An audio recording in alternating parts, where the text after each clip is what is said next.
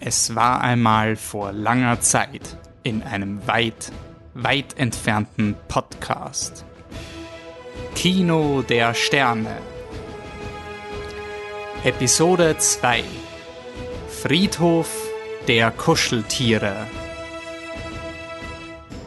Es herrscht Aufruhr in der Filmszene. Mehrere tausende Filmfans haben ihre Absicht erklärt, in die Kinos einzutreten. Eine Gruppe Genre-Fans unter der Führung des mysteriösen Slash Filmfestivals bemüht sich, Frieden und Ordnung im Filmcasino aufrechtzuerhalten. Markus Keuschnick vom Slash Filmfestival kehrt gemeinsam mit dem Podcast Flip the Truck zurück zur galaktischen Podcastbühne, um an einer Abstimmung teilzunehmen, ob Jedi-Ritter den Friedhof der Kuscheltiere meiden sollten.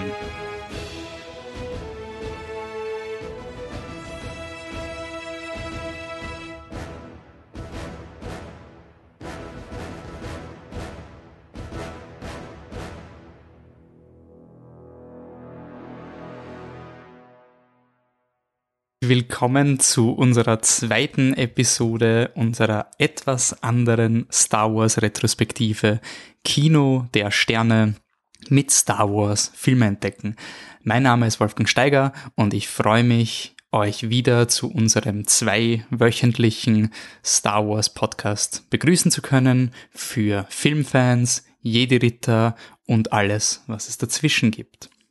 In jeder Folge von Kino der Sterne nehme ich eine Star Wars Episode unter die Lupe, diskutiere jedoch nicht den Film als Ganzes und schon gar nicht als Star Wars Film, sondern pickt mir einen Aspekt heraus, den ich sehr, sehr spannend finde und suche dann im Filmkanon Filme, die zusammenpassen und zu diesen Filmen und dieser Thematik werden Gäste eingeladen. Im Fokus steht also nicht nur Star Wars, sondern die Freude, über einen Film neue Aspekte zu entdecken.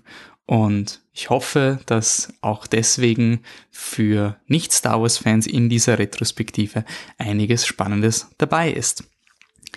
In unserer zweiten Episode von Kino der Sterne steht Star Wars Episode 2 Angriff der Klonkrieger auf dem Programm. Der Film kam 2002 in die Kinos, Drehbuch und Regie von George Lucas, dem Macher von Star Wars. Und wer die letzte Folge schon gehört hat oder wer ein bisschen eine Idee von Star Wars hat, weiß, dass bei Star Wars die Nummerierung etwas komisch ist, nämlich Episode 1 bis 3 äh, sind die vierte bis sechste Filme, aber George Lucas hat eine Geschichte mit Episode 4 bis 6, die originale Trilogie gemacht und hat dann mit Episode 1 bis 3 die sogenannten Prequels äh, von 1999 bis 2005 in unsere Kinos gebracht. Die Prequels, wie in unserer letzten Folge Episode 1 American Graffiti schon diskutiert, behandeln diese Diskussion, wie konnte es dazu kommen, dass ähm, eine Gesellschaft sich in eine Diktatur verwandeln. In Episode 1 war da noch nicht viel zu sehen. Episode 1 war ein sehr fröhlicher Film, deswegen auch die Parallele zu American Graffiti. Wer die Folge vielleicht noch nicht gehört hat, schaut rein in unserer, in unserem Podcast-Feed, in, auf unserer Website fliptetruck.com gibt's bei jeder Episode Kino der Sterne auch Links zu den bereits vergangenen Folgen. Und was wir letzte Woche äh, beim letzten Podcast gelernt haben, war die Freude und die Naivität. Und in Episode 2 beginnt langsam der Verfall der Gesellschaft. Und diesen Verfall kann man einerseits persönlich am Beispiel von Anakin Skywalker als auch gesellschaftlich an der Republik festhalten. Anakin Skywalker ist jetzt mittlerweile ein äh, etwas äh, für viele nervig erscheinender Jugendlicher, der nicht zufrieden ist mit seinem Leben. Und was jetzt auch passiert, ist dieser Übergang von dem äh, fröhlichen, kleinen, jungen Anakin zu letzten Endes wird ja Anakin Skywalker einer der größten Bösewichte in Form des dunkel ähm, angezogenen Darth Vaders. Und in Episode 2 wird dieser Grundstein gelegt denn Anakin Skywalker beginnt Angst zu haben, Angst vor der Vergänglichkeit, ein fundamental menschliches äh, Angstgefühl.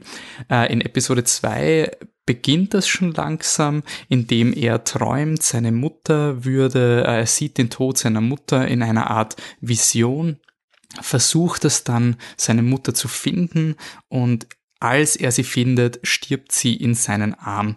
Und das ist dieses äh, fundamentale Trauma, auf dem George Lucas dann seine Prequels aufgebaut haben. Eine Person, die äh, geplagt ist, Cassandra ähnlich von Visionen und mit aller Kraft versucht, diesen Tod zu besiegen diese Idee, den Tod von der, ein Schippchen zu schlagen oder zu überlisten, das ist etwas, was einem in Fantasy und Science Fiction eigentlich immer betreff, also immer treffen wird. Äh, es wird dann in Episode 3 stärker, er wird noch, Anakin Skywalker wird nochmal vor diese Wahl gestellt werden, lässt er seine geliebte Padme Amidala sterben, weil er sieht ja die Vision oder versucht er äh, gegenzuwirken. Und dadurch, dass er ja schon bei seiner Mutter weiß, dass, also, dass er das in Episode 2 schon erlebt hat, diese, diese Fatalität des Todes, ist er in Episode 3 dann wirklich bereit, alles zu tun, weil er weiß ja, das kann passieren. Das hat mich einfach total erinnert an äh, diese Thematik, die man in Fantasy so oft sieht, also auch bei unserer Harry Potter Retrospektive haben wir darüber geredet, äh, Lord, Lord Voldemort ist vielleicht auch vielen Leuten, die nicht so Star Wars affin sind, ein Beispiel. Das ist immer diese Diskussion mit dem Bösewicht, der auf keinen Fall sterben wird, der wirklich, wirklich, wirklich viel Angst hat zu sterben und die Helden oder die, die dann die Tugend haben, müssen sich mit diesem Tod konfrontieren. So, also ein bisschen ein morbides Thema in diesem Podcast. Ähm, der Original Working Title des Podcasts war Tod und Zerstörung, ähm, was vielleicht nicht so aufbauend klingt. Und das Komische ist einfach, das sind ja Themen, die jetzt nicht so ultra locker flockig sind. Und trotzdem gibt's in der, in der Genre-Bereich ähm, eine extrem große Community, die diese Art von Filmen, sei es Horror oder man könnte sie noch größer als fantastischen Film beschreiben ähm, die das wirklich zelebriert. Und ich bin Teil von diesen, diesen Genre-Fans. Ich finde das auch immer faszinierend. Ich habe das schon von klein auf, haben mich Horrorfilme, Horrorbücher fasziniert.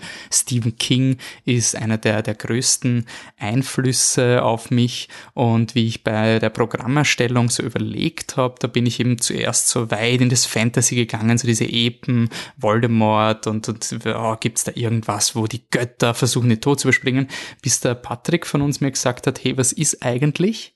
Mit Friedhof der Kuscheltiere, der passt doch genau zu dieser Thematik und da hat er absolut recht gehabt. Ähm, Friedhof der Kuscheltiere, eine Stephen King-Adaption, steht also auf dem Programm. Und wenn es um solche Themen geht, solche Horrorfilme, dann muss man einfach das Slash Filmfestival einladen, das Festival des fantastischen Films. Wenn ihr diesen Podcast in der Woche raushört, an der er released wird, dann könnt ihr vielleicht, wenn ihr am Wochenende noch nichts vorhabt, sofort äh, ins Filmcasino gehen, nämlich vom 17. bis 20. Juni findet dort das Slash einhalb statt und wir werden auch vor Ort sein. Wir freuen uns irrsinnig, dass dieses Festival stattfindet, dass das reguläre Slash Filmfestival, das im Herbst stattfindet, äh, knock on wood, äh, so statt, wieder stattfinden wird, zumindest so wie letztes Jahr. Und ich freue mich irrsinnig, dass der Markus Korschnick sich für uns Zeit genommen hat, um mit uns über Stephen King, Friedhof der Kuscheltiere, das Slash Filmfestival und natürlich ein bisschen über Star Wars zu plaudern. Viel Spaß!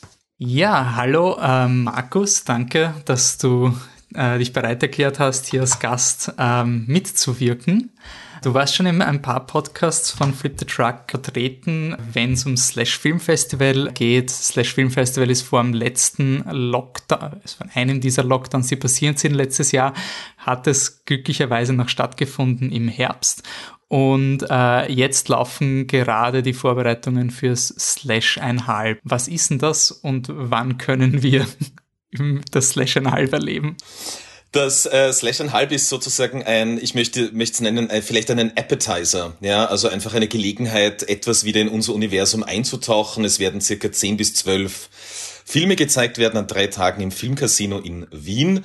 Äh, stattfinden wird das heuer. Daumen sind gedrückt. Ähm, und ja, wir freuen uns schon sehr darauf. Also es ist ja gar nicht mehr so oft, dass man irgendwie die Möglichkeit hat, die Arbeit, die man, die man macht als Kulturveranstalter, dann tatsächlich auch auszustellen äh, und äh, einem Publikum zu präsentieren. Äh, gleichzeitig ist natürlich das auch die Raison d'être, warum man überhaupt äh, diesen Beruf äh, ergriffen hat. Äh, insofern vibrieren wir alle schon voller Freude äh, diesem, diesem kleinen Mini-Festival, möchte ich es mal nennen, äh, entgegen. Ich muss auch sagen, es war ja auch immer überraschend eben dieser Kontrast, wie die Kulturszene kommuniziert und wie die äh, Regierung kommuniziert. Das Slash und die Diagonale haben eigentlich relativ bald klar gemacht, so, nein, das ist absolut unrealistisch. Äh, wir schieben unsere äh, Termine in den, in den Sommer. Wann hat sich das für euch abgezeichnet oder wie war das einfach eh klar, aber ihr habt halt keine offizielle ähm, Aussage gehabt, ob das Slash and Halb, was eigentlich im April stattfinden oder Mai stattfinden hätte sollen. Und ihr habt schon relativ früh, ich denke, glaube ich, es war im Februar oder so, wurde schon ähm, verschoben. Genau, also ich meine, wir sind natürlich als, ähm, als Kulturveranstalter, uns gibt's jetzt seit zwölf Jahren auch in engem Austausch, gerade in der Zeit, also man redet mit anderen Kulturveranstaltern, Institutionen so viel eigentlich wie noch nie zuvor, äh, weil man sich dann immer mal wieder anruft und fragt, was macht's ihr denn und wie geht's ihr jetzt damit um? Ähm, und insofern waren wir natürlich dann auch mit der Diagonale und im Besonderen mit dem Crossing Europe Film Festival in Linz äh, im Austausch äh, und nachdem ein Teil des Programms von Slash and Halb immer zuerst in Linz in der von mir kuratierten Schiene dort, die nennt sich Nachtsicht und, äh, und äh, konzentriert sich auf äh, fantastischen Film aus Europa, also Horror, Science Fiction, Fantasy Filme, die in Europa produziert wurden. Und diese Selektion, die ich in Linz präsentiere, wird dann traditionell, also schon seit vielen, vielen Jahren, eben dann auch beim Slash Halb in Wien wiederholt und, und gezeigt. Insofern war es für uns ganz klar, wir werden dann auch nach dem Crossing Europe stattfinden. Das heißt, als die dann angekündigt hatten, ähm, sie schieben in den Juni, war es auch für uns ganz klar, wir gehen mit in den Juni. Und man muss auch dazu sagen, ähm, dass, dass man ja nicht mehr ganz so naiv an die Sache herangeht äh, wie noch äh, im letzten Jahr. Ne? Also man konnte sich dann schon so ein bisschen ausdenken, äh, dass der Juni sehr wahrscheinlich sicherer sein wird ähm, als Ende April.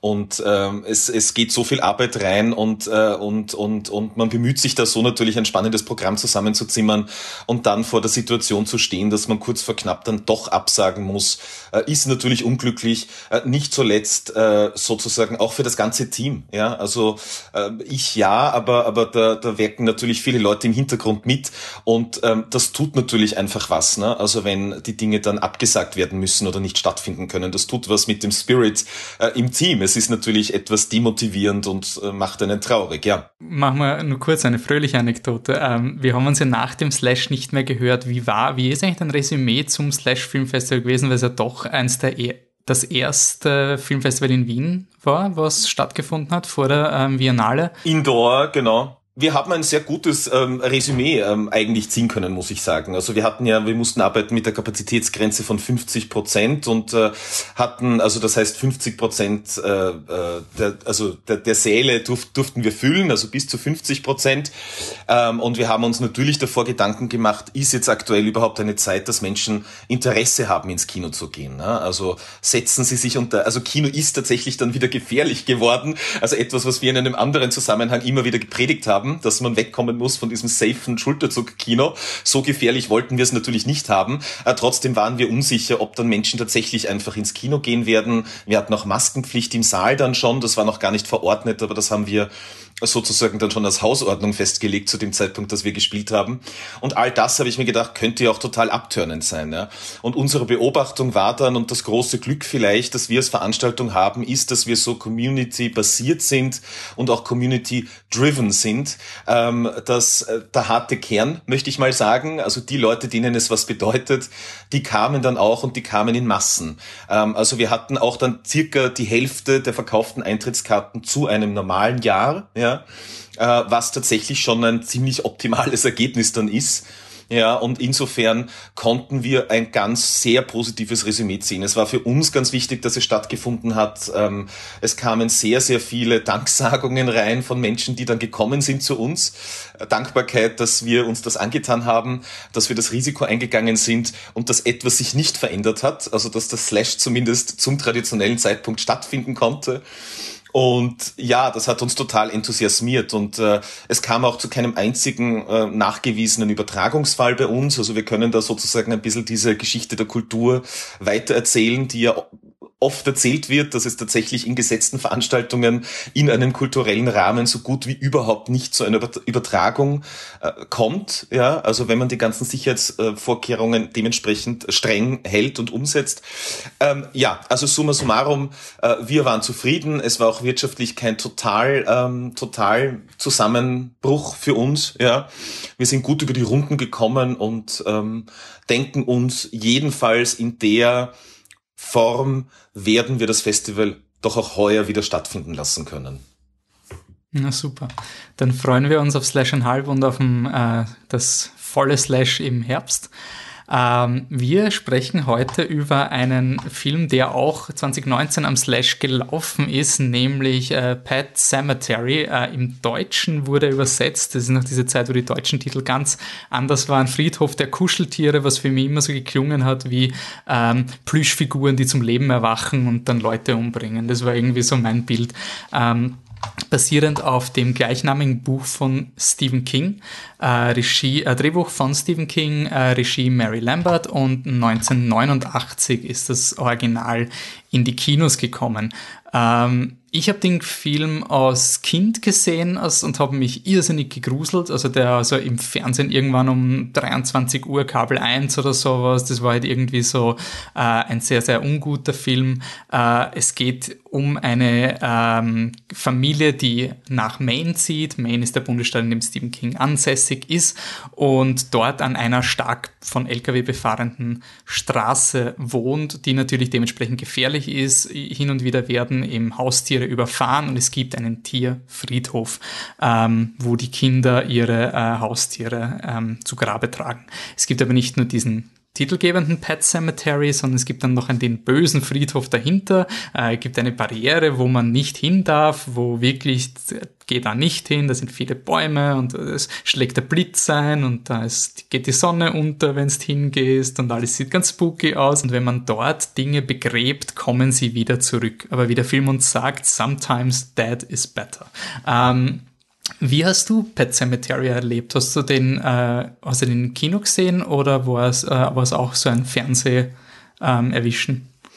Äh, zum ersten Mal habe ich ihn jedenfalls äh, am Fernseher gesehen. Ich vermute fast, äh, ich habe ihn, ich bin ein Videotheken-Brat sozusagen. Ich durfte mir immer am Samstag ähm, vier Filme aus der Videothek ausborgen äh, und ich bin mir sehr sicher, dass der dabei gewesen ist, weil der fällt genau in die Zeit. Ich bin Jahrgang 1981, der Film kam 1989 ins Kino, vermutlich frühe 90er Jahre dann äh, auf VHS veröffentlicht. Und ähm, ja, ich war damals schon riesiger Horrorfan und mir konnte es gar nicht arg genug sein.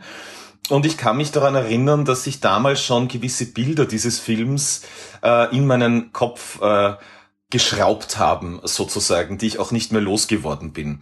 Unter anderem, ähm, dass heutzutage in unserer Zeit, ein bisschen der, der langweiligen Zeit, der ultimativen politischen Korrektheit, äh, vielleicht gar nicht mehr gangbare Bild ähm, sozusagen der Erinnerung an die Schwester äh, der weiblichen Hauptfigur, äh, die an Spinal Meningitis litt ähm, dementsprechend äh, ihr Körper sozusagen zumindest in der Erinnerung, also das ist ja ein Bild der Erinnerung, dass diese Frau verfolgt, dass sozusagen auch ihren ja, ihr Problem äh, mit dem Konzept des Todes ähm, das Trauma, das sie da erlebt hat, formt das. Ja, das ist ganz ein wesentliches dramaturgisches Moment im Film, dass diese Frau äh, das sozusagen nicht verarbeiten konnte. Und äh, diese Figur, diese Schwester, die eben an dieser Krankheit leidet, die wird im Film tatsächlich auch als ja verknöchert äh, mit einem ganz beinigen Gesicht, knöchrigen Gesicht, ähm, die dann, glaube ich, auch noch ganz ihre Dinge sagt. Und äh, dieses Erinnerungsbild, das man eben sieht im Film auch als Flashback-Moment, äh, das hat sich bei mir äh, total, äh, total reingeschraubt, lustigerweise. Also gar nicht so sehr die anderen viel berühmteren Bilder eigentlich aus diesem Film, äh, die man kennen könnte, ja, sondern tatsächlich dieses Bild hat mich damals am meisten verängstigt als Kind, ja.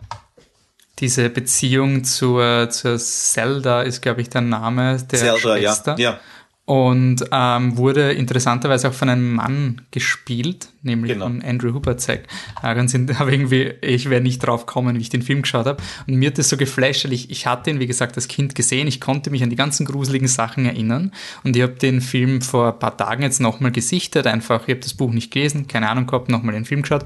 Und ich konnte mich nicht an diese kranke Schwester erinnern. Ich war total, mir hat das total beschäftigt, ob das einfach nur so ein, so ein Alterungsprozess ist, dass man plötzlich irgendwie vor anderen Dingen viel mehr Angst hat. Also quasi die, die, die Zombie-Kinder, die da herumrennen und wie die Chucky die Mörderpuppe dich abstechen. Eh schlimm, aber die, die Regeln sind ganz klar, die darf ich halt nicht vergraben in einem Indian Burial Ground. Und solange ich das mache, geht's mir relativ sicher gegen, ähm, ich weiß nicht, was die deutsche Version ist, das Spinal Man Entscheid ist, gibt's keine, also gibt's keine äh, keinen Schutz davor. Und ich finde es interessant, was du gesagt hast mit der, mit der Korrektheit, weil ich auch sehr viel über das nachdenken musste, weil ich auch im Podcast gehört habe, dass viele Leute eben immer ein Problem haben, dass im Horrorkino ähm, Deformitäten gleichgesetzt werden mit Monsterheit und das immer ein feiner Grad ist, weil natürlich ähm, ist es wichtig, dass die Haupt, dass man versteht, warum die, die Frau Angst hatte vor ihrer Schwester. Also das ist ja wirklich ein, ein, ein, ein Flashback, der offensichtlich gefärbt ist von der Erzählung dieser Frau. Äh, deswegen hat es mir in dem Film eigentlich gar nicht so gestört. Es ist nur nur irgendwie immer die interessante Diskussion, mhm. was, was ist das für ein Trope im Horrorgenre oder im Generellen? Die finde ich auch berechtigt, die Diskussion natürlich, ne, grundsätzlich. Also die finde ich berechtigt. Aber in diesem Film ist das eben so ein kräftiges Bild und so ein wesentliches Bild, um eben diese Frauenfigur zu konfigurieren, um uns zu erzählen, wieso die eine fast panische Angst hat vor dem Tod, gerade auch in Auseinandersetzung äh, dann mit ihrer jüngeren Tochter, die halt beginnt, sich dafür zu interessieren, äh, weil man sozusagen den Tod mitbekommt und äh, diese Mutter Mutterfigur dem sozusagen komplett ausweicht, ja, während der Vater dann einen eher pragmatischeren Zugang wählt. Und deswegen, glaube ich, ist das wichtig. Aber ja, das war auf jeden Fall das Bild. Also mir ist es eben in Erinnerung ja. geblieben, ganz besonders in Erinnerung geblieben als Kind, ja.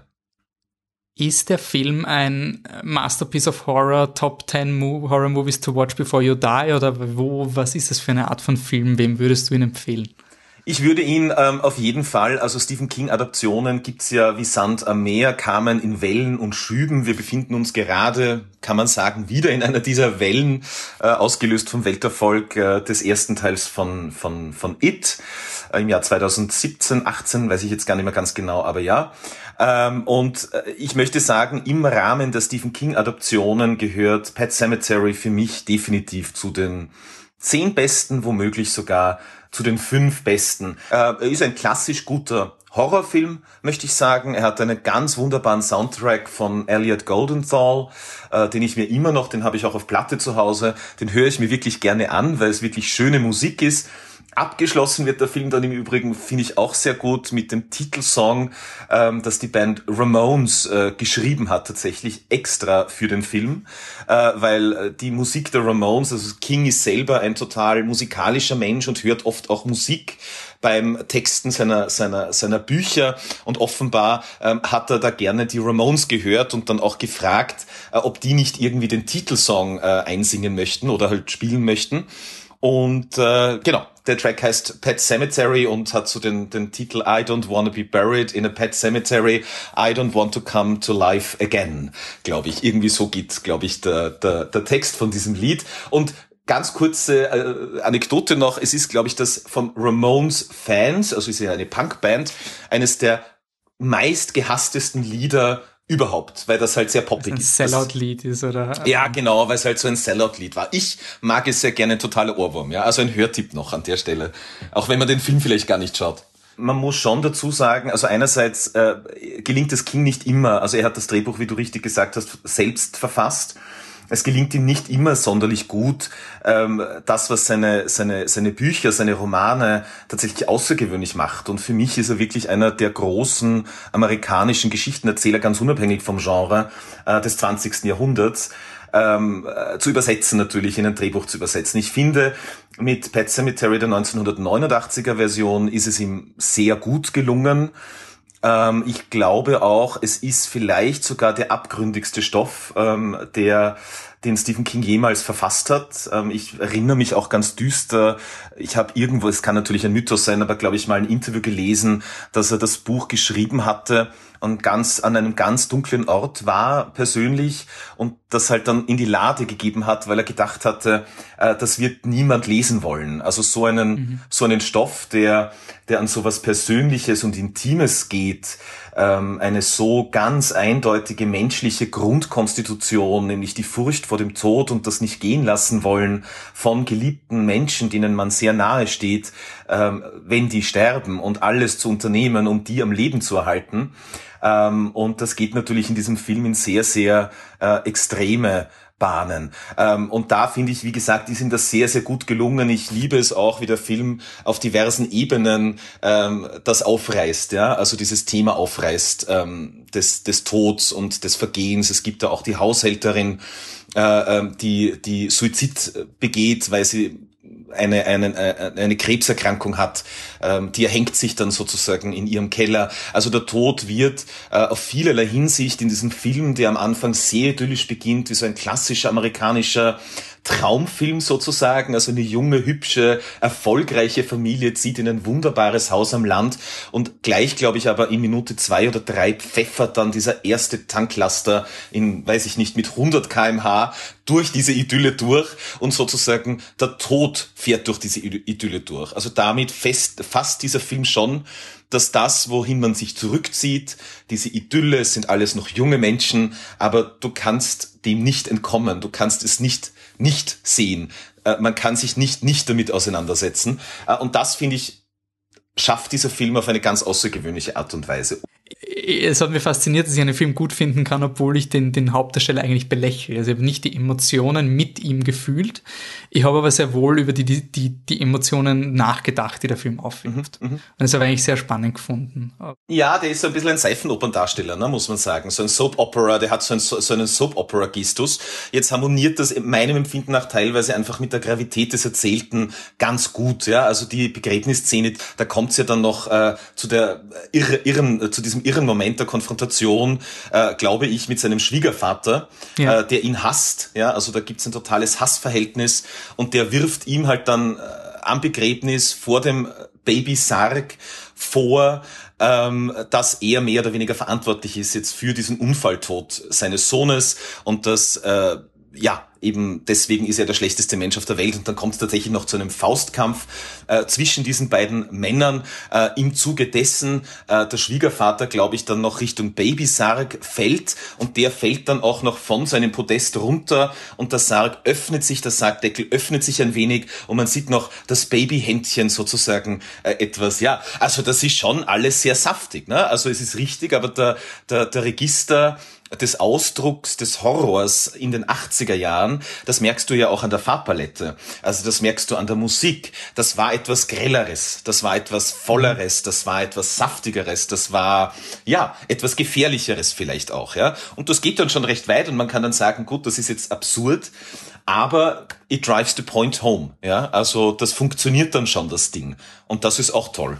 Also ich habe mir die ganze Zeit gefragt, dass du quasi diesen Film relativ modern screenen würdest. Ich glaube schon, dass er bei der richtigen Crowd weiterhin funktioniert. Ich finde, er funktioniert immer noch gut. Aber ich glaube schon, dass er so einer Nitpicking-Community nicht standhält, weil also, man muss sich da voll einlassen, dass dass das passieren kann, dass jemand so fertig ist, dass er jemanden am Begräbnis vorwirft, du hast meinen Enkelsohn umgebracht. Also das ist unangenehm und blöd und eigentlich sollten wir es alle besser wissen, dass wir das natürlich nicht sagen, weil der ist der Vater und dem geht sicher auch schlecht. Aber einfach dieses Akzeptieren, dass Menschen oftmals nicht die Empathie haben, um die Situation so, so extern zu betrachten, sondern nur sich selber sehen. Mhm. Also eben auch diese Konfrontation mit dem Vater, so absurd überzeichnet sie ist, nicht unwahrscheinlich. Also kann durchaus passieren. Also Also de facto meinem Empfinden nach, also was der Film in dem Moment erzählt, und ich gebe dir recht, da ist vielleicht, äh, es ist etwas zu äh, absurd, ja, oder wie es dann auch äh, gezeigt wird, aber es ist eben auch wieder ein ganz wesentlicher Punkt in dem Sinn, was der Film erzählt und wie er es erzählt, nämlich wie Menschen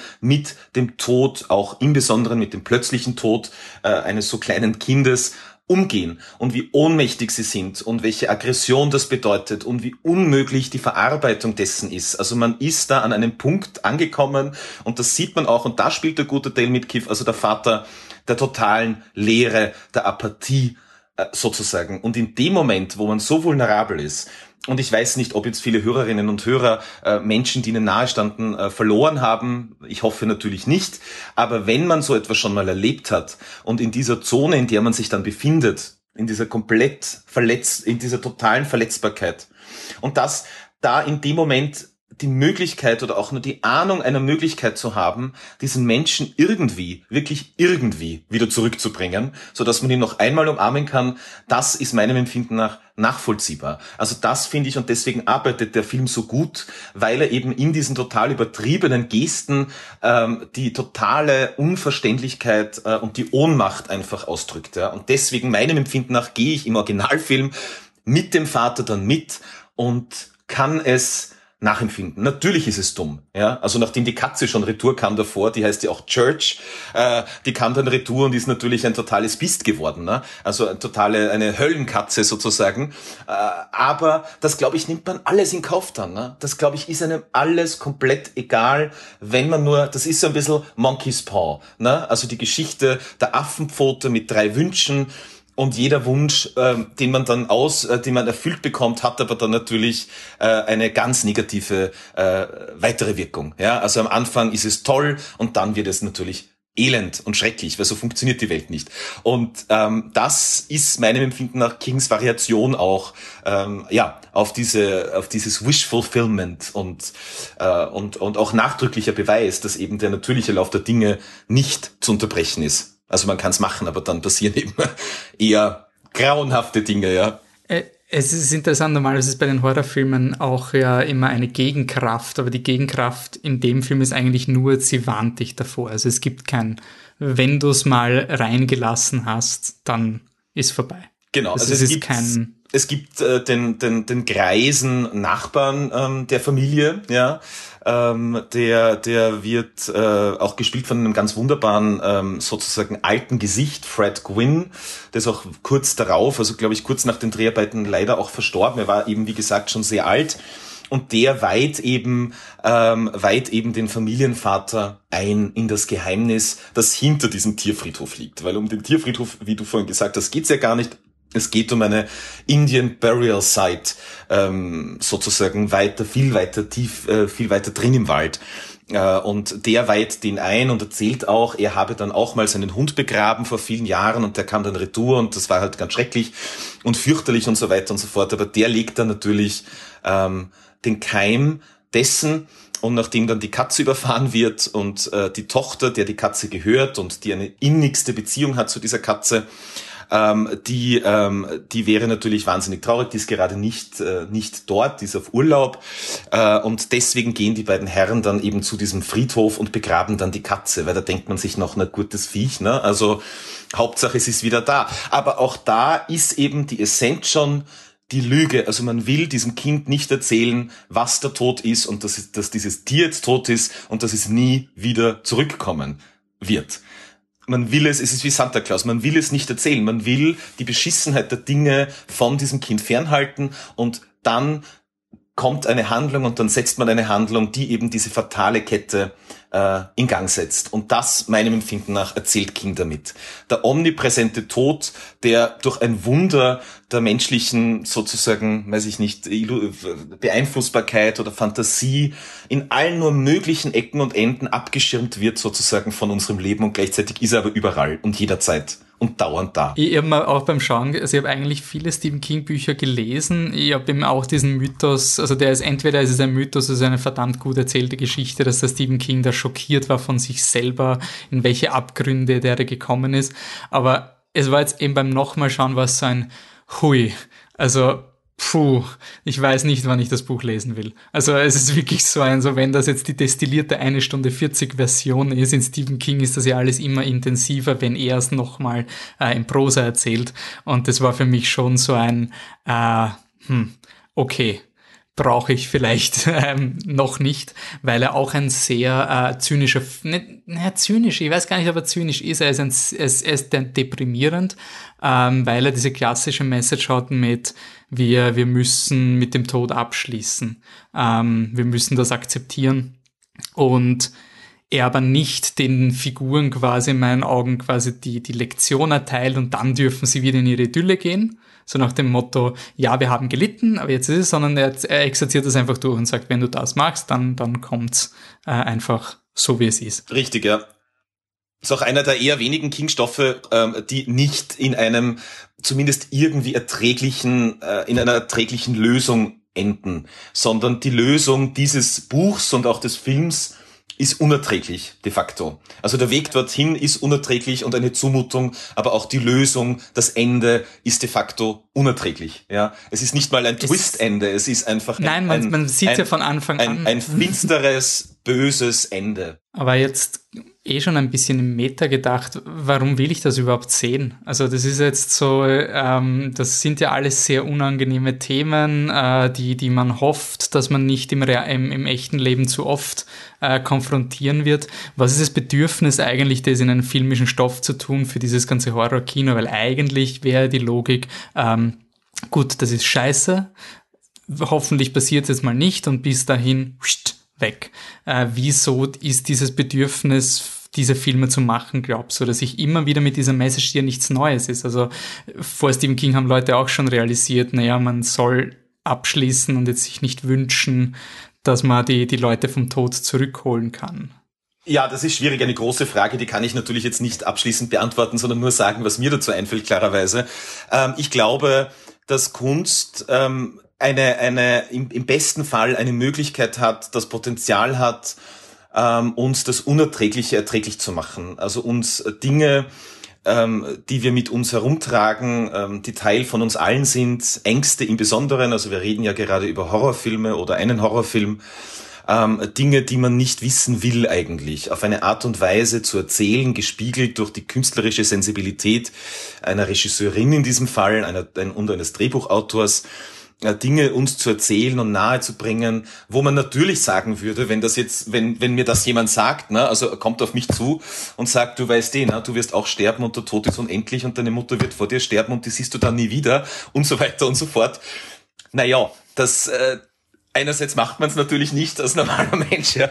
Und andererseits, ja, das ist dann scheiße. Aber wir wissen es ja alle. Also das ist ja ein Teil von uns. Es ist ja nicht so, dass wir das, dass uns das jetzt überraschen würde oder so. Ähm, und ein Film dann auch und ein Stoff wie, wie Pet Cemetery hat dann eben eine, eine, eine Möglichkeit, hat einen Weg über eine fast märchenhaft anmutende Geschichte, eine moralische Erzählung. Äh, man verwendet die Fantasie um eine tiefere Wahrheit, und das ist das, was mich generell am Genrefilm und am Horrorfilm so fasziniert, um tiefere Wahrheiten sozusagen an die Oberfläche zu bringen, unverständlich zu machen. Etwas, was meinem Empfinden nach oft sozusagen klassische Dramen oder, oder, oder sehender in der, in der Wirklichkeit, in der erlebbaren, in der physischen Wirklichkeit verhaftete Filme oft nicht schaffen, weil sie ein Stilmittel außen vor lassen, das auch zutiefst menschlich ist natürlich, nämlich dass man die Fantasie verwendet, um gewisse Denkfiguren vom Abstrakten ins Konkrete zu holen äh, und dann können wir uns damit auseinandersetzen und dann können wir darüber reden und dann können wir darüber sprechen. Und mich würde es nicht wundern, dass wenn Menschen zum ersten Mal den Roman lesen oder auch diese erste Verfilmung sehen, und danach sitzt man dann da und who knows, möglicherweise spricht man dann über das, worüber man sonst nie spricht, nämlich über den Tod. Mhm. Und was würdest du tun? Und würdest du auch diesen Weg gehen? Und ja, ich glaube, ich glaube einfach, ähm, das sind äh, relativ safe, sichere Wege, auch wenn sie einen dann noch so verstören oder, oder aufnehmen, aber es ist ein Setting, man schaut einen Film, der ist nach zwei Stunden aus, ja, dann verfolgt er einen möglicherweise in Albträumen oder so, aber prinzipiell, da passiert ja nichts Schreckliches, ja. Äh, sich mit ganz gefährlichen, unangenehmen Dingen auseinanderzusetzen, über die man in anderen sozusagen, äh, ja, weiß ich nicht, in anderen Rahmenbedingungen nie reden würde, ja.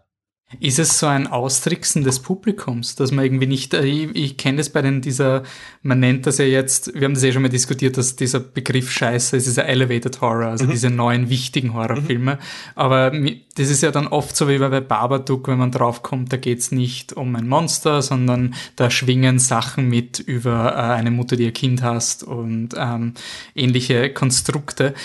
Diese, dieses Aha-Erlebnis, dass man sich dann plötzlich damit beschäftigt, das finde kommt mir bei Horrorfilmen immer sehr stark vor, weil es immer so ein, als hätte man ein, etwas bekommen, womit man gar nicht gerechnet hat. Also man, man geht jetzt, wenn ich sage, ich schaue mir jetzt irgendein Drama mit fünf Academy Awards und 20 Lorbeerkränzchen am Poster an, dann weiß ich, das ist jetzt wichtig. Mhm. Also es ist so, ich gehe auch in, in Amour beispielsweise, gehe ich mit einer anderen Mind, den mag ich, auch wenn ja, ich Anneke also, gerne ja, nicht so ja. mag, aber ich gehe in ein, ein anderes Mindset in Amour und ich bin dann trotzdem immer, ich komme raus und, und traue mich nicht drüber reden. Mhm. Weil ich sag dann so, na, da wird den Film gesehen, über das alte Ehepärchen, hat einen Schlaganfall gehabt, dann hat er sich füttern müssen. Es ist super vom Künstlerischen, dass das auch gemacht wird, aber ich als Person bin nicht so bereit, darüber zu reden mit anderen Leuten. Mhm. Ähm, Im Sinne von eine, einem Horrorfilm. Also es kommt mir, wie du es gesagt hast, dieses, dass du Avatare erzeugst auf eine Art fürs Publikum. Du gibst eine, Spiel, eine Spielbox und dann kannst quasi ein bisschen reden,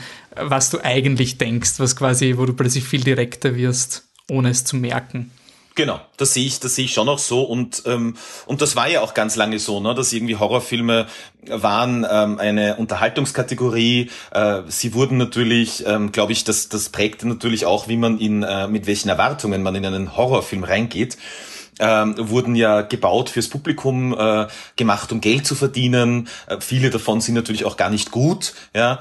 Aber da geht man mit einer anderen Erwartungshaltung rein. Und wenn man dann, und ich glaube immer, es ist einfacher, ähm, also wenn ich jetzt ganz böse bin sozusagen, dann ist es einfacher sozusagen, das Gift in einem Zuckerwürfel zu verstecken, als einem nur das Gift zu geben. Ja, also in der Form glaube ich, dass ja gewisse Unsagbarkeiten äh, und grauenhafte Dinge die wir alle kennen und wissen, über die Fantasie. Und wir leben ja auch in einer symbolischen Welt. Also wir leben ja nicht nur in einer physisch erlebbaren Welt, wir leben ja in einer inneren Welt, wir leben in einer symbolischen Welt. Und äh, ich denke immer wieder an einen Satz, den der von mir sehr verehrte Guillermo del Toro mal gesagt hat, eben auf den Anwurf, Hinwurf, warum, du bist ja so ein toller Regisseur, warum machst du da immer diese Fantasie, ne? also so in die Richtung. Und, und das ist ja, Ernstes quasi. ja, also das ist ja quasi wie eine Weltflucht ein bisschen, ne? so in die Richtung. Und dann hat er den sehr schlauen Satz für mich gesagt, ähm, nein, äh, Genre ist keine Weltflucht, es ist kein Eskapismus, es ist eine Möglichkeit, die Welt zu dechiffrieren. Und das ist meinem Empfinden nach genau, worum es geht. Und das ist vielleicht nicht so, dass es ja vorne drauf steht, aha, da geht's jetzt darum, aber in den allermeisten dieser Filme versteht man ganz innerlich und oft nur emotional, worum es eigentlich geht. Ja, die Geschichte ist oft nur ja sozusagen das dramaturgische Korsett, äh, über das man mit dem man sozusagen da durchgeführt wird. Aber die Themen, das eigentlich Untergründige, was da nach oben blubbert und rauskommt aus dem Indianerfriedhof, um wieder auf Pet Cemetery zu kommen, darum geht's eigentlich. Und ähm, Genau, das finde ich, das finde ich sehr spannend und ist immer noch so, dass, dass glaube ich, wiewohl natürlich der der, der gegenwärtige Horrorfilm schon alles daran setzt, ernst genommen zu werden. Das werfe ich ihm auch immer wieder vor. Ich habe gar nichts gegen Elevated Genre und es gab früher natürlich auch schon, man denkt an Filme von Polanski, es gab immer schon oder Schulawski, äh, sozusagen äh, Auteurs, die äh, das Fantastische, auch den Horror verwenden, um ihre Geschichten zu erzählen und das sind auch großartige Horrorfilme natürlich, ne? oder, oder Kubrick mit The Shining oder was auch immer. Aber, dass man dann die ganze Zeit das Gefühl hat, äh, man muss jetzt da Beweis führen, ja, äh, äh, dass man es ja ernst meint, ja, und dass man ja wirklich ein ernstzunehmender Film ist, also auch wenn da ein Geist kommt oder sonst was. Das äh, erzählt mir ein bisschen eine, eine Verarmung ähm, auch unserer, unserer westlichen sozusagen, äh, unserer, unserer, unserer empiristischen Kultur. Mich interessiert und fasziniert immer wieder, äh, wenn man, äh, wenn man äh, sich mit Filmen aus anderen Ländern auseinandersetzt. Ähm, ich nenne jetzt mal Indonesien als Beispiel, ja, also wo, wo Mythen, Legenden, Geistergeschichten nicht nur in einem Dorfkontext, sondern tatsächlich auch in urbanen Gegenden, die sind da. Also da gibt's nicht mal den Hauch eines Zweifels, dass das Denkfiguren sind und, und, und Ideen sind, die da sind. Japan genauso.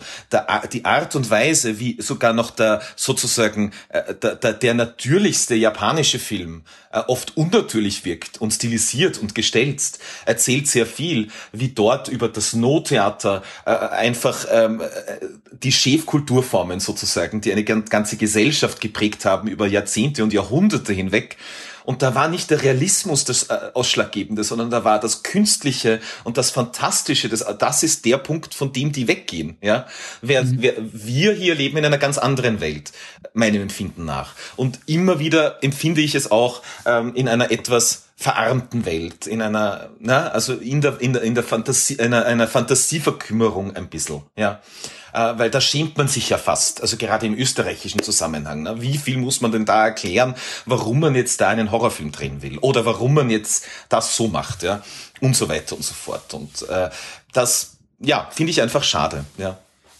Ich finde so ein Stigma ist auch ein bisschen, dass die Filme dann, wenn's wenn es fantastische Elemente sind, dann, dann bitte muss es aber eine Erklärung für alles geben. Also quasi dann muss zum, am Ende die Montage sein, die jeden dieser fantastischen Momente erklärt im Kontext von diesem, ah, die hat sich das alles eingebildet und jetzt macht alles Sinn. Also es muss dann trotzdem sehr äh, eindeutig alles sein. Also wie, ich, Eben, das war bei Pet Cemetery beim Remake auch gehabt. Wir haben irgendwie diesen, mir kommt vor, in Populärfilmen haben wir diesen Anspruch an, äh, unf nicht Unfehlbarkeit, aber an keine Fehler dürfen sein. Mhm. Also alles, was nicht ganz stringent mhm. im Fluss der Geschichte sofort rechtfertigbar ist, ist unlogisch und der deswegen schlimm. Also mhm. ein, ein Fremdkörper, der nicht beiträgt, mhm. weil er nicht in dieses Korsett gepresst wird. Mir, mir sind die Marker oft zu viel. Also mir sind einfach die Marker, wo dann äh, gesagt wird, aha, ja und jetzt sagen wir, worum es eigentlich gegangen ist. Und das. Und ich finde, die sind oft so ungeschickt platziert. Ja. Und ich werde das nie vergessen, die Frustration des Publikums. Das war halt ein Film, den ich begleitet habe von Beginn zu, zum Ende. Ich sehe, ich sehe von Veronika Franz und Severin Vierler. Mhm. Der endet mit einem Fragezeichen oder mit einer Möglichkeit, es so zu sehen oder anders zu sehen oder was wolltest du genau? Und die Frustration des Publikums, das so konditioniert ist darauf und so konditioniert war darauf, jetzt genau zu wissen, was jetzt da? Ja, also wer war erfunden, wer war da, äh, lebt jetzt überhaupt nur wer, was, es sagt einem nicht, äh, was passiert und das ist, finde ich, wieder eine relativ altmodische Qualität. Ich denke daran, weil ich habe ja gar nichts gegen psychologisch motivierte Horrorfilme und auch Filme, die einem dann sozusagen äh, äh, die, die, die verweste menschliche Psyche teilweise auch erzählen und erklären und nahebringen. Ich denke immer wieder an The Silence of the Lambs zurück, um ehrlich zu sein, der natürlich konfiguriert ist als Psychothriller, der aber immer wieder auch in der Diskussion als Horrorfilm genannt wird. Und das ist ganz klar, weil es ist der Höllengang eines Engels. Du hast Jodie Foster im Zentrum als dieses sozusagen unangreifbare, ja fast schon entrückt tolle junge FBI-Agentin, wahnsinnig intelligent.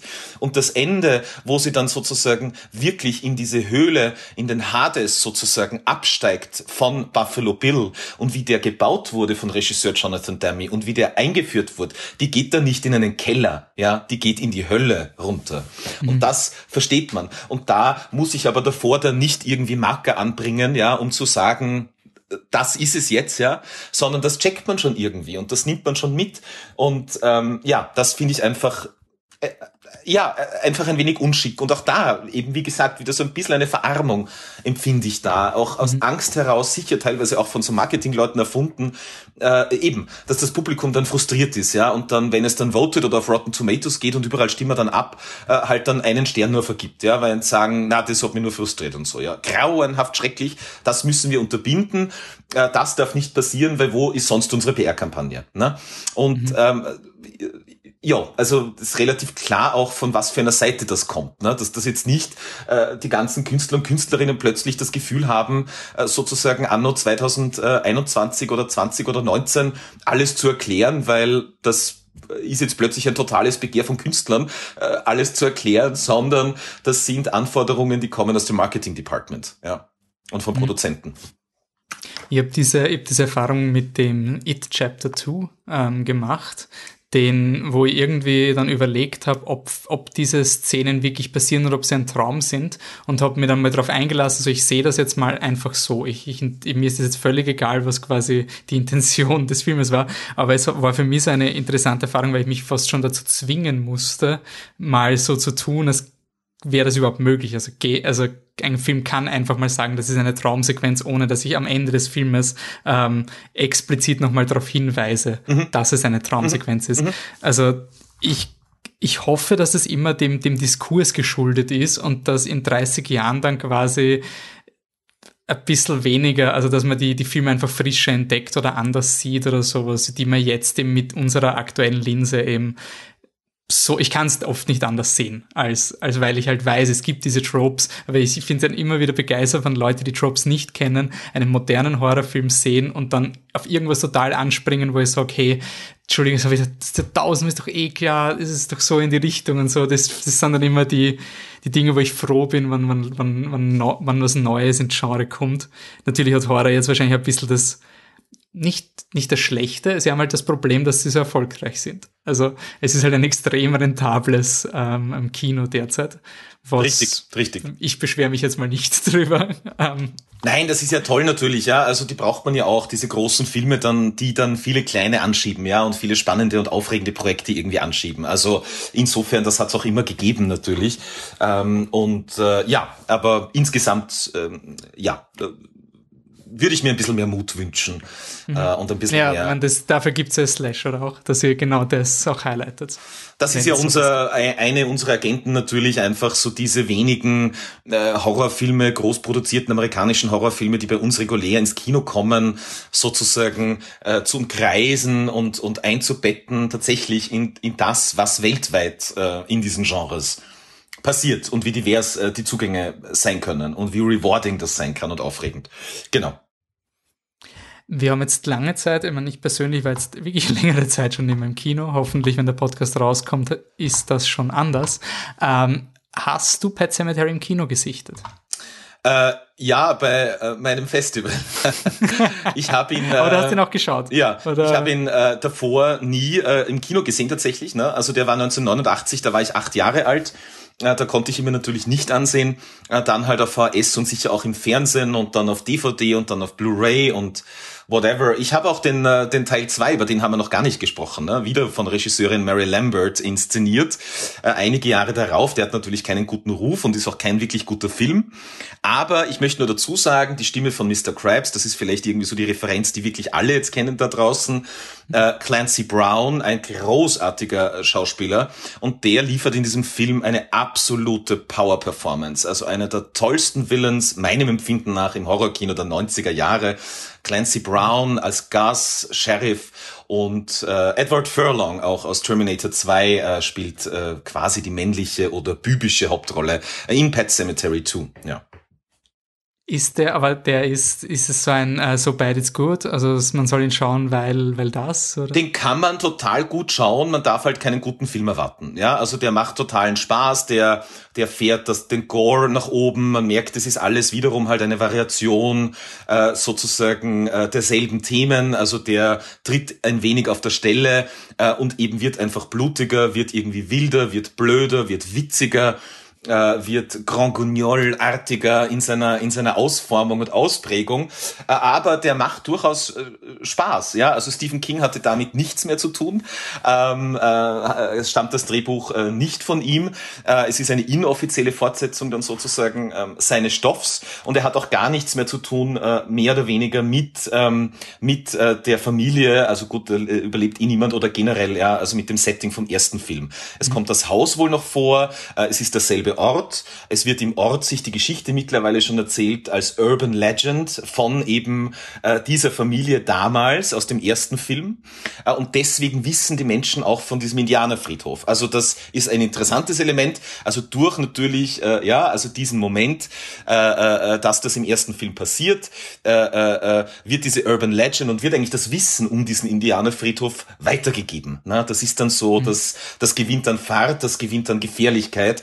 Äh, und und das kommt dann wieder retour. Und ganz lustig ist, äh, wir haben ja vorhin schon über die Schwiegereltern, also mit denen irgendwie der Familienvater im ersten Film dann oder mit dem, mit dem Schwiegervater, mit dem er da irgendwie boxt.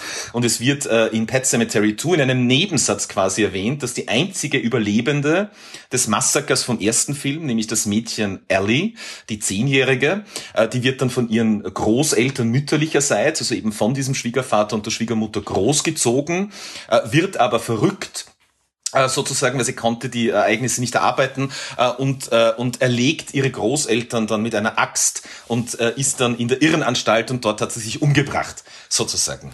Also, wenn man es noch düsterer haben möchte, also was äh, sozusagen von dieser ursprünglichen Familie übrig bleibt, dann äh, wird man in Pet Cemetery 2 quasi, äh, erfährt man dann, wie es weitergegangen ist, irgendwie, ja, genau. Wollt, wollt die Mary Lambert sie nicht zur Hauptdarstellerin machen? War, ist es quasi so ein, wir, wir schreiben definitiv, dass diese dieses Sequel nicht mehr passiert. Nur für den Fall, nicht mehr in der Irrenanstalt. Sie ist auch noch tot. Da also kann ich mir, da kann ich mir durchaus vorstellen, also der erste Film war erfolgreich und war auch, hatte einen Cultural Impact, dass halt da die Produzenten dann gesagt haben, na, wir brauchen einen zweiten Film, ja, und so weiter. Ich kann mir sehr gut vorstellen, also Mary Lambert, tatsächlich ja auch eine der ganz wenigen Regisseurinnen im Horrorgenre der Zeit, äh, hatte dann auch kein leichtes Leben, glaube ich, und hat jetzt nicht so wahnsinnig viele Projekte dann gestemmt bekommen.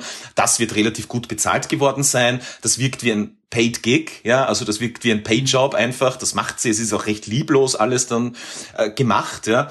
Und, äh, und da kann ich mir vorstellen, dass einfach King gesagt hat, er kann jetzt nicht verhindern, äh, dass sozusagen ein Pet Cemetery Tour erscheint, aber was er verhindern kann, ist, dass quasi mit seinen Figuren äh, Schindluder getrieben wird. Weil ich kann mir vorstellen, er wird nicht wahnsinnig glücklich äh, darüber gewesen sein, wie die einzige Überlebende aus dem ersten, Rom aus dem Roman dann auch sozusagen mehr oder weniger da äh, ja sozusagen äh, äh, weggeschoben wird ja oder in einem Nebensatz erklärt wird, was mit der dann passiert ist. Und äh, da kann ich mir sehr, sehr gut vorstellen, dass King gesagt hat, leckt's mir im Arsch. Ne? Also sicher nicht. Wo wir bei, bei Pet Cemetery noch sind, äh, vielleicht auch äh, als Überleitung zu Star Wars. Hätte da Anakin die Padme auf dem Pet Cemetery eingraben sollen, wäre dann Besseres herausgekommen. Naja, also ich, ich vermute mal, er hätte es gemacht, ja. Grundsätzlich, ich meine, ich bin ein bisschen enttäuscht grundsätzlich, dass jetzt da so ein toller Jedi äh, überhaupt nicht die Möglichkeit hat, ihn wieder zu beleben. Ne? Also da müsste er auf den Indianerfriedhof dann gehen und die eingraben. Er hätte sicher getan. Äh, und wahrscheinlich wäre dann die Geschichte eine andere geworden. Ja, Es ist ein interessantes Gedankenexperiment, da muss ich noch ein bisschen länger darüber nachdenken oder es wird mich heute dann vielleicht noch verfolgen.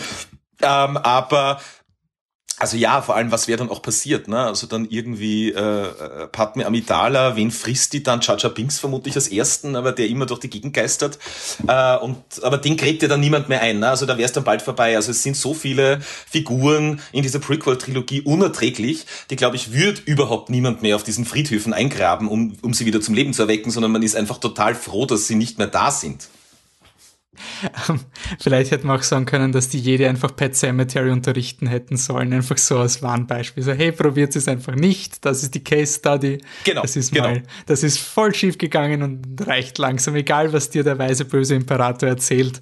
Das ist das, was im Endeffekt rauskommt. Genau, Aber genau im Endeffekt finde ich es ganz spannend, dass, die, dass diese Filme so unterschiedlich sie sind. Also wir haben einen Science-Fiction-Epos und einen, einen kommerziellen Horrorfilm und eigentlich geht es beiden ums Gleiche. Also um eine Person, die halt nicht packt, was gerade passiert. Und in beiden Fällen für das Publikum vielleicht nicht ganz nachvollziehbar furchtbare Entscheidungen trifft und einfach immer, immer schlimmere Entscheidungen trifft. Na gut, dann sage ich danke, dass du da als Gast dabei warst. Danke für die ähm, Einladung einen Wunsch, ein, ein Plug fehlt noch, nämlich wenn du Pet Cemetery oder einen anderen Film schauen könntest, in welcher Kino würdest du am liebsten gehen, um einen Film zu erleben? Hm, das ist eine gute Frage. Also äh, mal vorausgeschickt, ähm, Pet Cemetery würde ich am liebsten natürlich auf einem Pet Cemetery sehen. Also das könnten wir uns für Slash vielleicht mal überlegen, äh, dass man da äh, mit der Wiener Bestattung redet. Auch, ja, genau, sowas in die Richtung. Aber wenn ich mir jetzt ein Kino ähm, aussuchen müsste in Österreich, dann wäre es wohl, ja, ich meine, es ist langweilig, aber es wäre sehr wahrscheinlich unser Stammkino, nämlich äh, das Filmcasino. Einfach weil ich finde, dass es durch die dunklen Holzvertäfelungen und die Wandmalereien und die generelle Atmosphäre ja schon etwas wunderbar Fantastisches hat. Es wirkt wie ein Setpiece aus einem Dario Argento-Film, äh, finde ich immer. Ähm, ansonsten weltweit würde ich gerne, würde ich ihn gerne sehen, vermutlich im Partie Tuschinski in Amsterdam. Ähm, das schönste Kino, in dem ich jemals gewesen bin. Äh, Was ist das so besonders? Gut? Ja, das ist so Art Deco, das hat äh, ganz, das ist sehr mit wahnsinnig viel Zierrat und Gold und Bordüren. Es schaut ein bisschen aus wie Crimson Peak von Del Toro. Ähm, also mhm. sozusagen mit so ganz wilden Leuchtern und also rein architektonisch ein Juwel, eine wunderbare, eine wunderbare Leinwand auch. Ähm, ich habe dort, was habe ich denn dort gesehen? Da habe ich dort irgendeinen Harry Potter Film, weil da war ich gerade in Amsterdam und ich war recht großer Fan von Harry Potter in meinen jungen erwachsenen Jahren. Dann habe ich dort äh, sozusagen die Mitternachtspremiere ähm, gesehen und das hat auch wunderbar, es hat ausgeschaut wie in Hogwarts dort. Ne? Also man sitzt quasi eigentlich in Hogwarts und schaut Harry Potter Potter. Äh, genau, ja. Aber in Wien oder halt in Österreich generell, ähm, genau, würde ich sagen, das Filmcasino wäre doch wundervoll. Dann hoffentlich sieht man sich im Filmcasino zum Slash and Halb. Und äh, bis dahin, danke, dass du da warst und äh, alles Gute. Ja, danke Ciao. ebenfalls. Ciao. Dann danke noch einmal Markus Keuschnick für die Teilnahme an unserer Podcast-Retrospektive Kino der Sterne.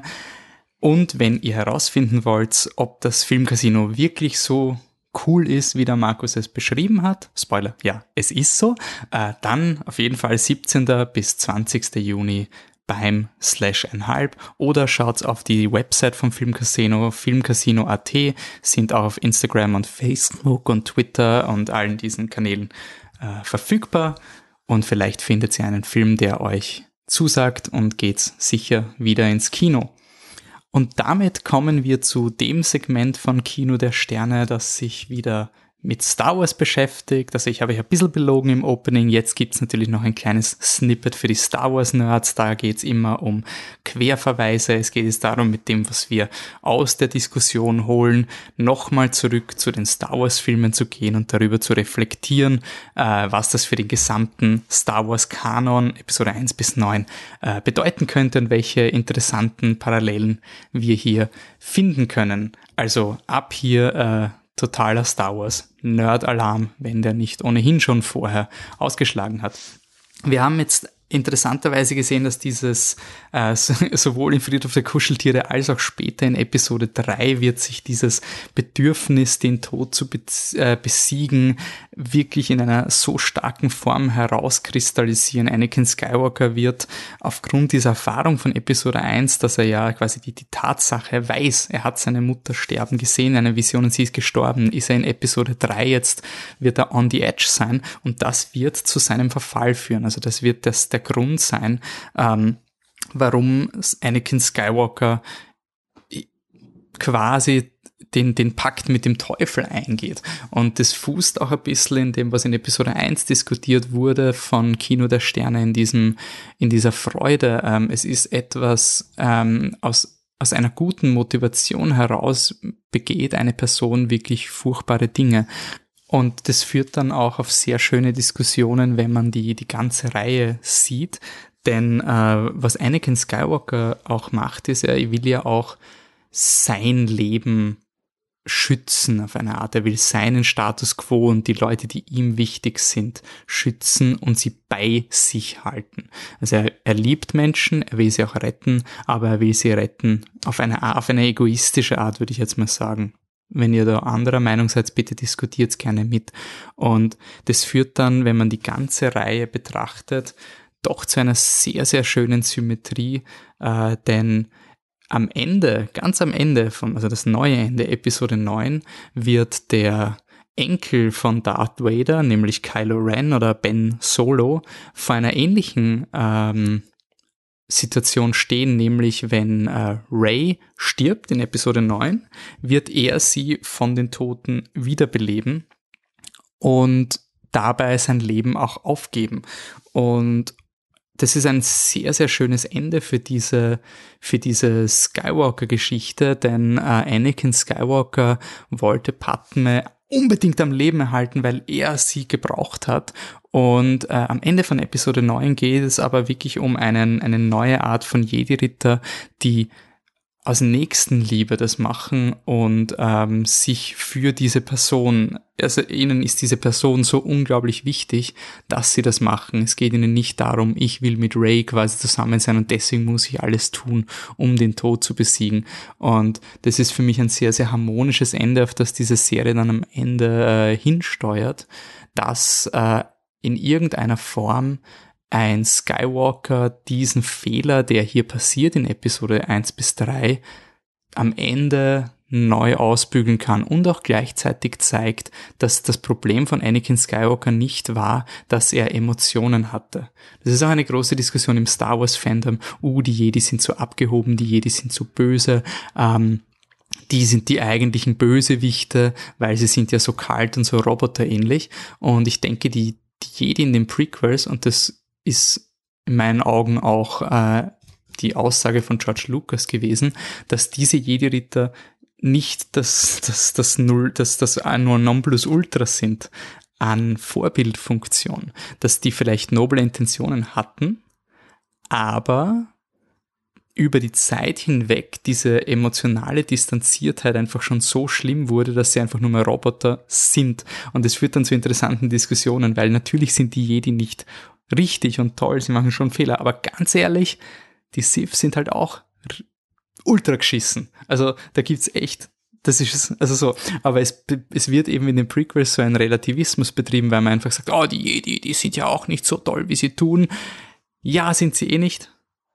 Aber die Alternative ist halt Palpatine auf eine Art und das finde ich vom, vom Tagespolitischen oftmals ziemlich aktuell und spannend. Und ich finde es immer so lustig, wie ich über Politik bei Star Wars mit Leuten leichter diskutieren kann als über realpolitische Sachen, wo man das viel äh, unterschiedlicher sehen kann, ohne dass man sich jetzt gleich an die Kehle anspricht, weil man es ja in einem Safe Space, so wie beim, beim heutigen Podcast, man redet nicht mehr über, ähm, über Tod und Verderben, sondern über Friedhof der Kuscheltiere oder man redet nicht mehr über Realpolitik Politik, sondern äh, framet das mal ein bisschen anders, um einen Safe Space zu erzeugen. Das ist für mich auch immer eine große Stärke von Star Wars.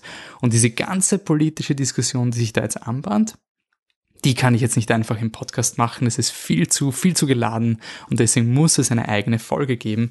Nämlich in der nächsten Episode gehen wir weg von der Person Anakin Skywalker und sehen uns das System Republik an, das System Demokratie, das abgeschafft wird, das sich teilweise selber abschafft.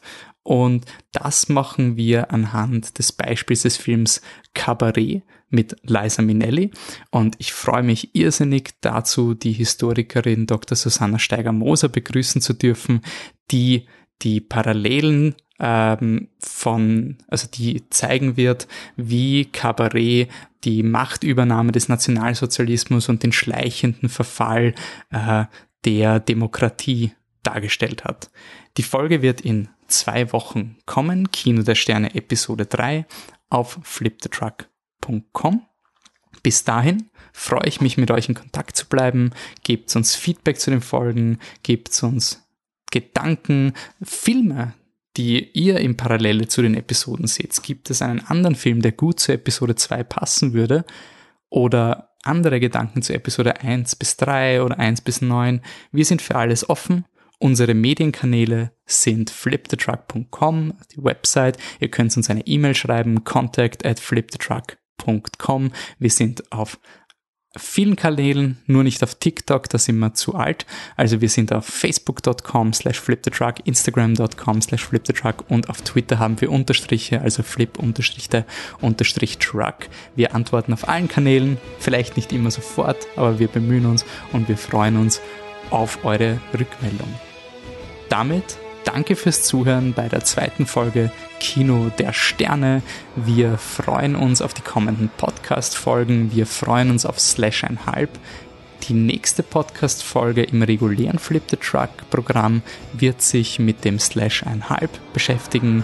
Danach wieder Kino der Sterne und für weitere Podcasts ist gesorgt.